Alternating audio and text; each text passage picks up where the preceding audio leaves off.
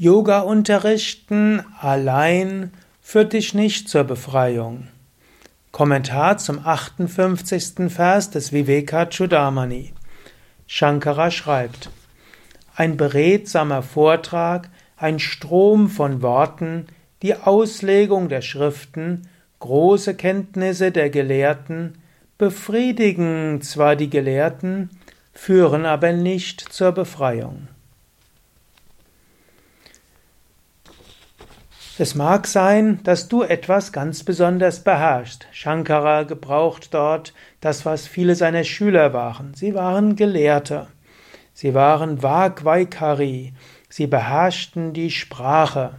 Welche Sprache? Natürlich Sanskrit. Sanskrit ist etwas Kompliziertes. Und die Schüler vom Shankara waren tatsächlich eben Sanskrit-Gelehrte. Und Sanskrit ist nicht einfach. Die Sprache zu beherrschen kann hilfreich sein, die Upanishaden zu verstehen, Bhagavad Gita, Brahma Sutra oder auch die Werke von Shankara. Aber die Herrschaft über Sprache allein macht dich nicht zum Vollkommenen. Oder auch Shabdajari, ein Schwall von Worten. Also auch klug reden zu können reicht nicht aus. Oder auch Shastra Vyakhyana Kaushalam, Geschick Kaushala, im Erklären Vyakhyana der heiligen Schriften oder der Lehrbücher des Yoga, Shastra, reicht nicht aus zur Verwirklichung. Auch Vaidushya, Gelehrsamkeit, reicht nicht aus. Das mag hilfreich sein, um letztlich das Publikum zu erfreuen.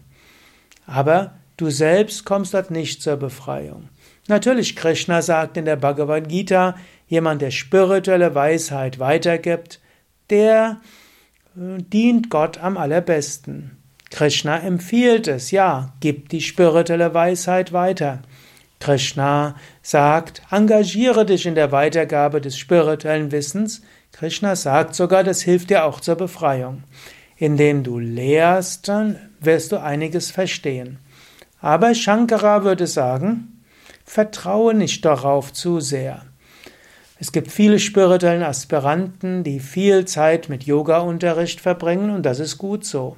Aber sie vernachlässigen dann ihre eigene Praxis. Mache das nicht. Es reicht eben nicht aus, anderen Asanas beizubringen und Pranayama. Übe selbst Asanas und Pranayama. Es reicht nicht aus, Vorträge zu halten und Meditationskurse zu leiten. Halte deine eigene spirituelle Sehnsucht hoch und überprüfe immer wieder, geht es mir weiter um die Befreiung?